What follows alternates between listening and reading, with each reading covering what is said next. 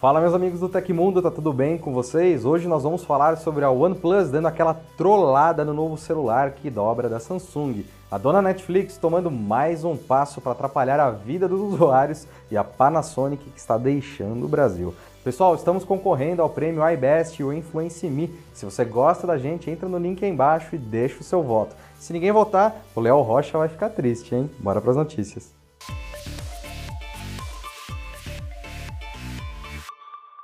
E a Samsung finalmente revelou sua nova linha de celulares dobráveis, composta pelos modelos Galaxy Z Flip 3 e Galaxy Z Fold 3, confirmando diversos rumores passados. Durante a ocasião, a OnePlus tomou a oportunidade de realizar uma alfinetada na sul-coreana após provocar seus fãs com a possibilidade do anúncio de um novo aparelho com tela flexível. Ao invés de revelar um novo celular dobrável, a OnePlus anunciou uma promoção em parceria com a operadora de redes móveis T-Mobile. Em tom de sátira, a gigante chinesa publicou uma mensagem no Twitter. Pela metade, literalmente, adquira o OnePlus 9 por 50% de desconto, seguida de uma imagem com duas unidades do celular lado a lado. Dois dois é melhor que um, ressalta a companhia. Apesar da brincadeira, ainda é possível que a OnePlus esteja preparando um modelo de celular para concorrer no nicho dos dobráveis. Contudo, até o momento, a empresa segue divulgando o OnePlus 9 5G, seu poderoso topo de linha homônimo. Conheça mais sobre o modelo clicando aqui embaixo.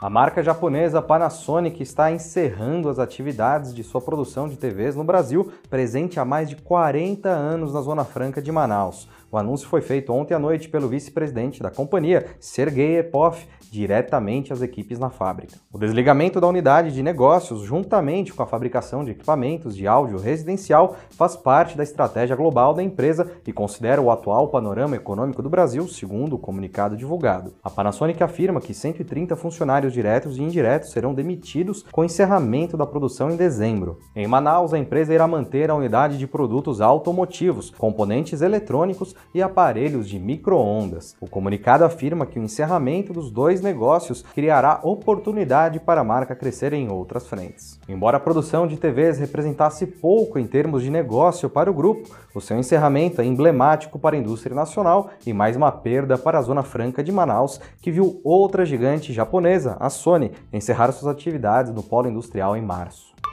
A Microsoft liberou uma grande atualização voltada para a correção de diversos erros em seu sistema operacional, o Windows. A novidade trata-se de um Tuesday Patch, ou conserto de terça-feira em português, termo coloquial dado a uma categoria de ajustes rotineiros para um produto ou serviço. Ao todo, 44 falhas foram corrigidas, sendo 7 delas consideradas críticas e as demais avaliadas como importantes. Dentre elas, há também três vulnerabilidades Zero Day que se referem a erros desconhecidos pelos desenvolvedores no lançamento de um software ou código. Possivelmente, uma das correções mais importantes na atualização é voltada para a falha no serviço de impressoras do Windows, que possibilitava a execução remota de códigos por cybercriminosos. Desde junho deste ano, quando foi descoberto, o problema tornou-se um grande motivo de preocupação entre os internautas. As correções chegarão para versões do Windows 7, Windows 8 e 8.1 e Windows 10. Confira a lista completa de mudanças no site da Microsoft aqui no link aqui embaixo.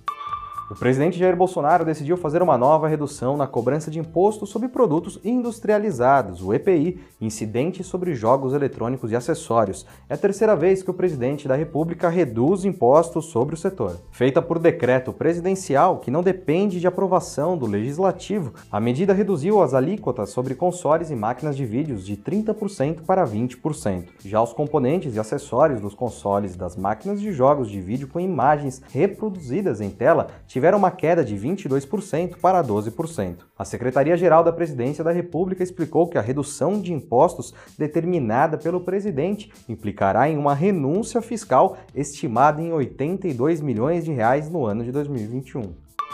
A Netflix está ampliando os esforços para proibir o uso de VPN proxy para contornar as restrições geográficas do seu catálogo. O serviço de streaming começou a bloquear endereços de IP residenciais, outra forma de desbloqueio feita pelos usuários. Diversos clientes que não usam ferramentas de rede virtual privada estão relatando problema de acesso aos conteúdos da plataforma. Os bloqueios da Netflix já causaram frustrações em vários usuários que usam VPN de forma legítima e sem intenção de burlar as restrições, algo que foi solucionado pelo próprio serviço no ano passado. Contudo, os usuários encontraram uma solução alternativa para contornar os bloqueios regionais. Algumas pessoas usam endereços de IP residenciais como proxies para parecer que são assinantes regulares de um provedor de internet local. Ciente dessa prática, a Netflix está bloqueando diversos IPs domésticos nos Estados Unidos. Analistas explicam que a Netflix tem o direito de tomar medidas contra as pessoas que burlam as restrições. Entretanto, as ações não deveriam prejudicar os clientes legítimos da plataforma. Até o momento, a Netflix não se pronunciou oficialmente sobre o assunto,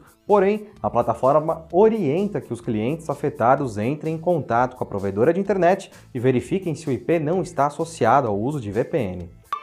E aconteceu na história da tecnologia. Em 12 de agosto de 1981, a IBM apresentou seu primeiro computador pessoal, o IBM 5150. Originalmente, a IBM pretendia que esse modelo fosse um computador temporário que permitiria a eles entrarem rapidamente no mercado emergente de computadores pessoais, ao mesmo tempo que desenvolviam um PC de verdade. Ele foi desenvolvido em menos de um ano por uma equipe de 12 pessoas com o objetivo de lançamento rápido no mercado.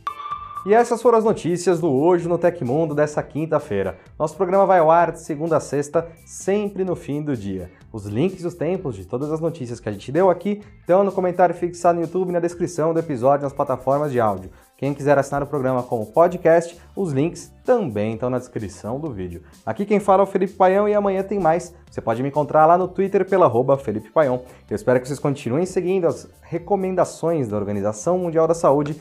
Tamo junto, é nóis, um abração e até amanhã.